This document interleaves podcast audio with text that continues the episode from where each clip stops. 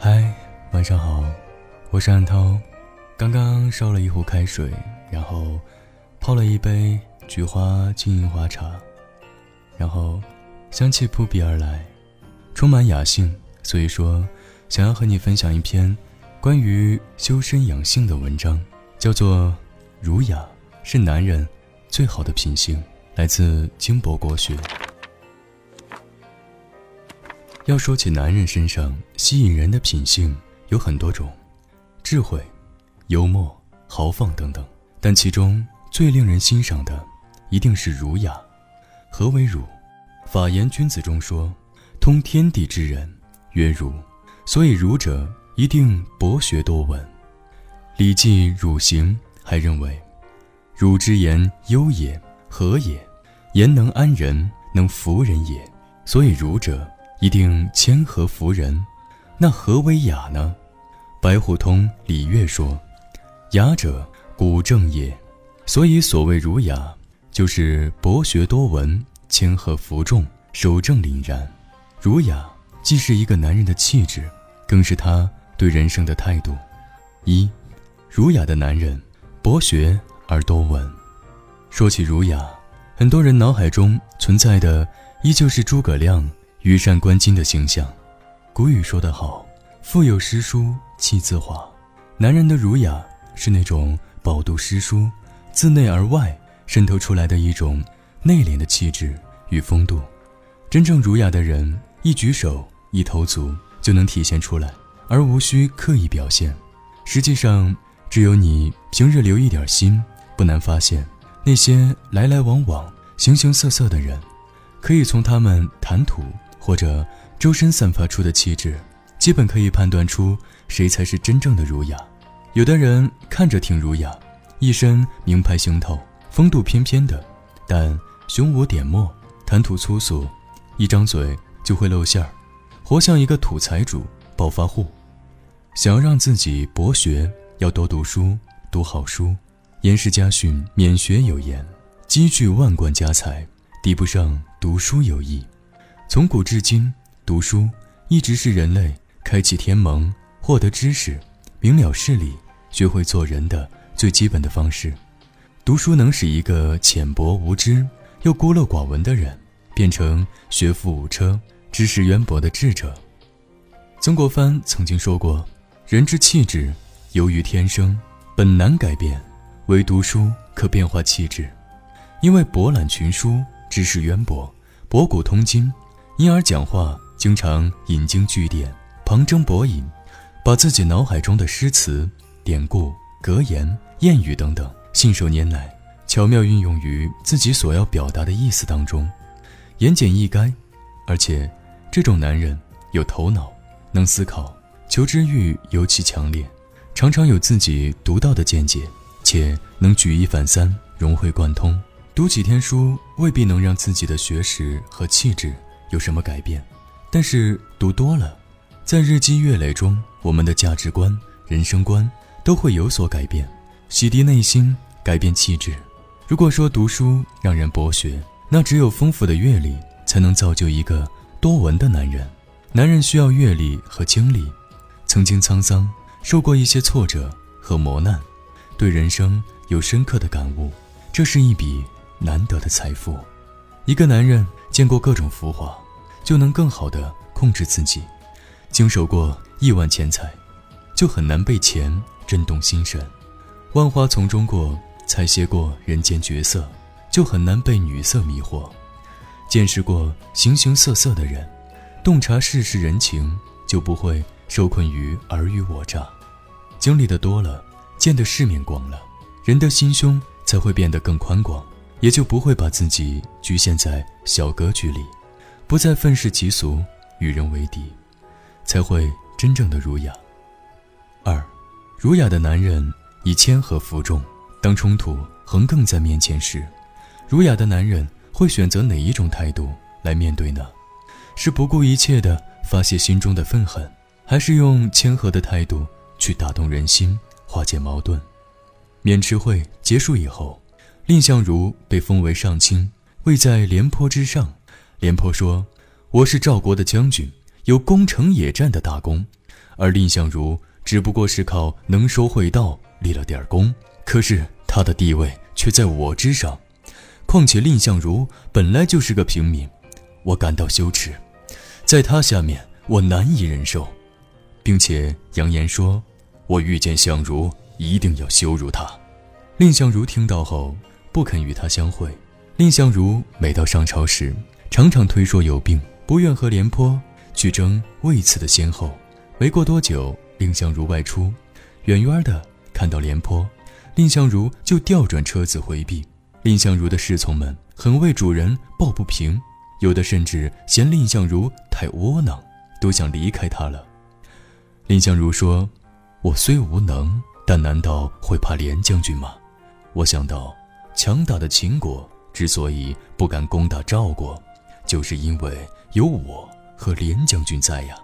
如今两虎相斗，势必不能共存，我所以这样忍让。”就是为了把国家的急难摆在前面，而把个人私怨放在后面。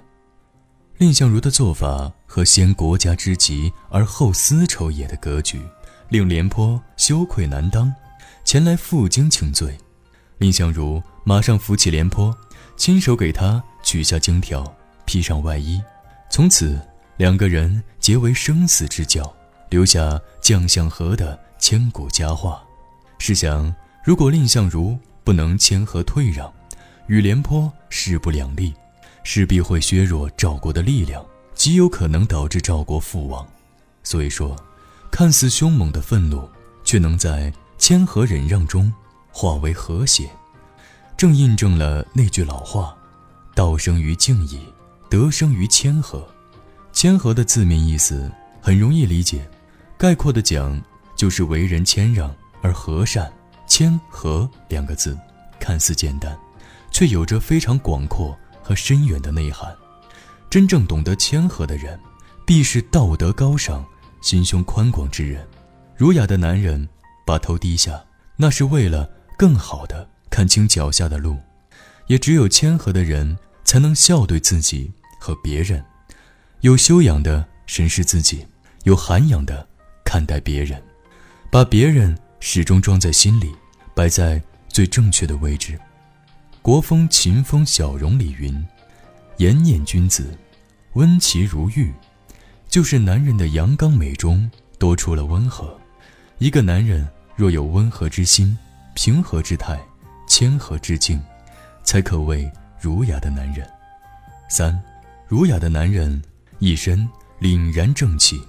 儒雅的男人需要谦和，然而。谦和并不是毫无原则的退让，也不是有失尊严的顺从。《论语述而》描述孔子温而立，威而不猛，恭而安，就是说孔夫子温和而又严厉，威严而不强悍，庄重而又安详。要做到这几个点，就需要守得正气，方得一身凛然。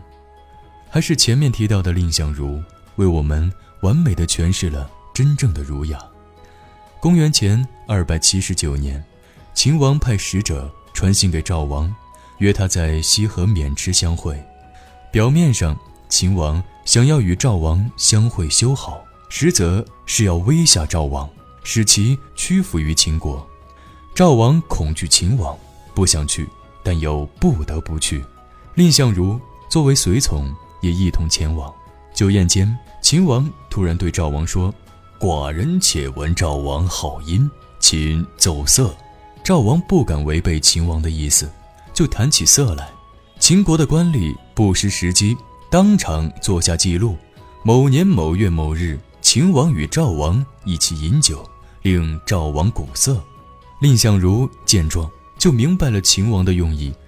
所谓友好相见，不过是幌子，实际上是想借机羞辱赵王。他便上前对秦王说：“赵王窃闻秦王善为琴音，请奏盆否，以相娱乐。”说罢，就跪地地上瓦否。秦王恼怒，不肯击否。蔺相如怒目相对，并要挟说：“五步之内，蔺相如请得锦血见大王矣。”秦王失从，欲杀蔺相如，又被他大声喝退。秦王无奈，只得象征性的敲了一下否。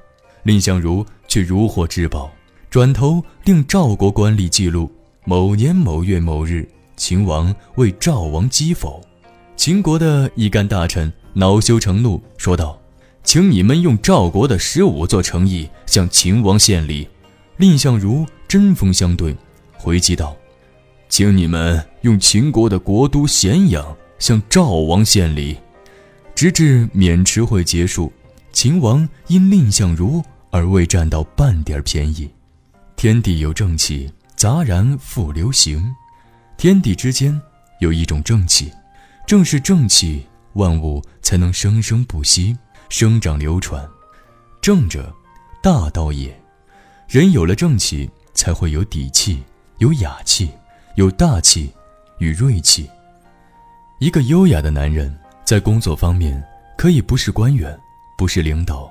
也可以没有大的成就，但他对自己的工作满腔热情，能拿得起自己的工作，对自己的家庭可能没钱买房买车，不能给家人更多的金钱上的满足，但他对家庭有强烈的责任感，让家庭充满欢乐与笑声。这种充满正气的心态，还表现在他对人对事物的态度上。儒雅的男人。充满细心、爱心，既要关心他人，热情帮助别人，尤其是对弱者和女性，更表现出一种大度、一份宽容。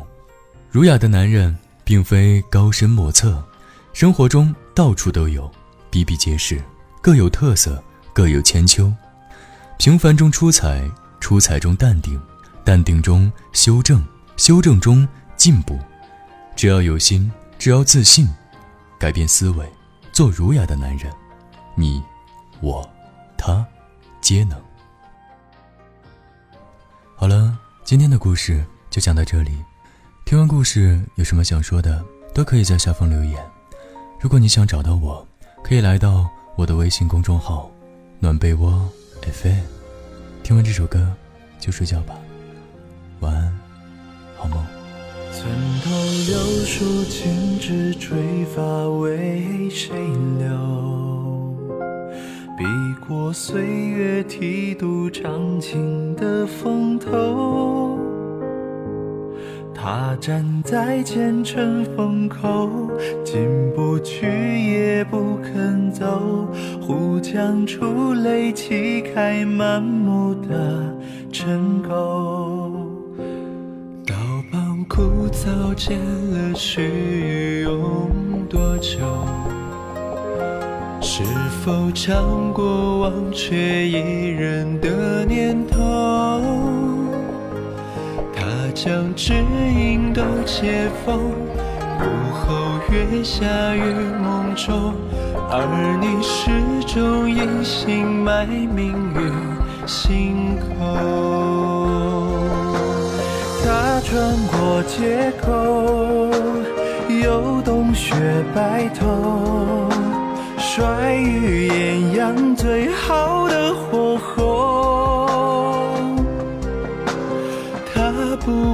回首，在盛世游走，却也只想聊到你眼中。